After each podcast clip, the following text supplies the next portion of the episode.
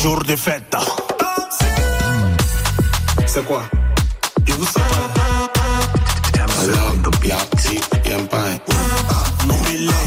Du marteau, l'hymne officieux de la 34e Cannes qui résonnera encore demain dans les rues de la Côte d'Ivoire. La Coupe d'Afrique des Nations touche à sa fin avec encore deux matchs à suivre sur RFI. La petite finale pour la troisième place. Afrique du Sud RDC aujourd'hui à 20h TU.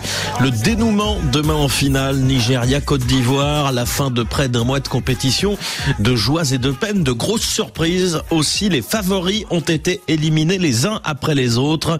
Et dans notre tour du monde des correspondants ce matin, quel est votre meilleur souvenir de cette Cannes 2024 On commence avec vous, Léa Breuil.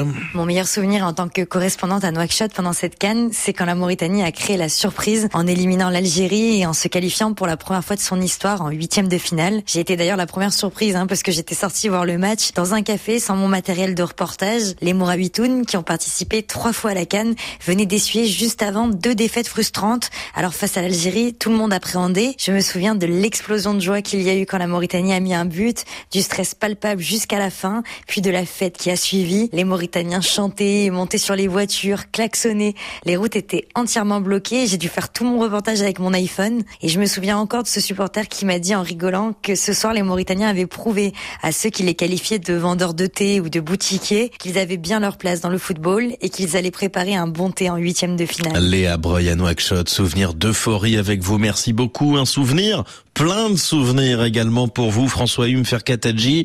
Il faut dire que cette canne est riche en émotions pour les Ivoiriens. Pour moi, c'est vraiment très difficile de choisir un souvenir de cette canne parce qu'il y en a eu beaucoup. Passons donc la débandade des Bimpe avec cette terrible défaite 4 à 0 contre la Guinée équatoriale, le coup du marteau inversé, et concentrons-nous sur le match contre le Mali. Je l'ai suivi dans le quartier festif de Blocos, au bord de la lagune ébriée. Un écran de taille moyenne et environ un millier de personnes concentrées sur chaque minute de ce match absolument fou. Un pénalty raté, un carton rouge, un but sublime de Néné, le Malien né en Côte d'Ivoire, l'égalisation et une victoire quasiment à la dernière seconde de ce match. Les supporters ivoiriens se roulaient par terre, jetaient les chaises en l'air ou le contenu de leur bière casser les reins sur le tube de la canne. Et puis très vite, ce slogan très drôle est arrivé à l'unisson. On vaut rien, mais on est qualifié, crié à tue-tête. Une façon humoristique pour un public connaisseur de souligner la piètre qualité du football des éléphants jusqu'aux demi-finales. Une référence aussi à une chanson de Fjord de Bior, sortie le jour même. Point d'orgue de cette autodérision toute ivoirienne. Les joueurs eux-mêmes ont repris ensemble ce refrain dans le bus les ramenant du stade de Boaké à leur hôtel.